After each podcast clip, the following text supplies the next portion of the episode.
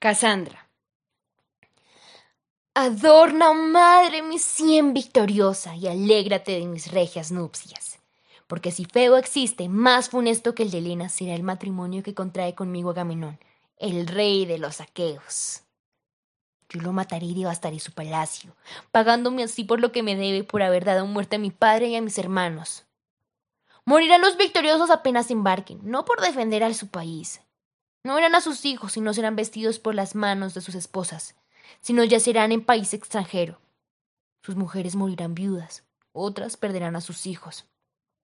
Los troyanos, en cambio, dieron la vida por su patria, que es la más pura gloria, y los muertos fueron llevados a sus casas por sus amigos y cubríanlos después una capa de tierra natal, y vestíanlo las manos de sus parientes.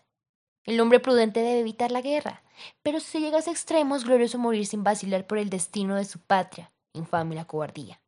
Así, madre, no deplores la ruina de Troya ni tampoco mis bodas, que perderán a los que ambas detestamos. ¿Y aseguras tú que mi madre irá al palacio de Ulises? Infeliz Ulises. Diez años de penalidades le restan, además de los que aquí ha experimentado, y volverá solo a su patria. Errante atravesará los escollosos del angosto estrecho, en donde habita la cruel Claritis. Y verá al cíclope que mora en los montes y se alimenta de la carne humana. También verá a Circe, que transforma a los hombres en cerdos. Pero ¿para qué referirme al trabajo de Ulises? Anda, llévame a celebrar mi matrimonio en los infiernos. ¿Dónde está la nave del general? ¿Dónde he de subir? Ahora no esperarás con impaciencia viento favorable que hinche tus velas, porque al arrebatarme de esta tierra te acompañará una de las tres furias.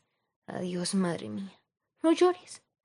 Oh, querida patria y vosotros hermanos que guarda la tierra, hijos todos de un mismo padre.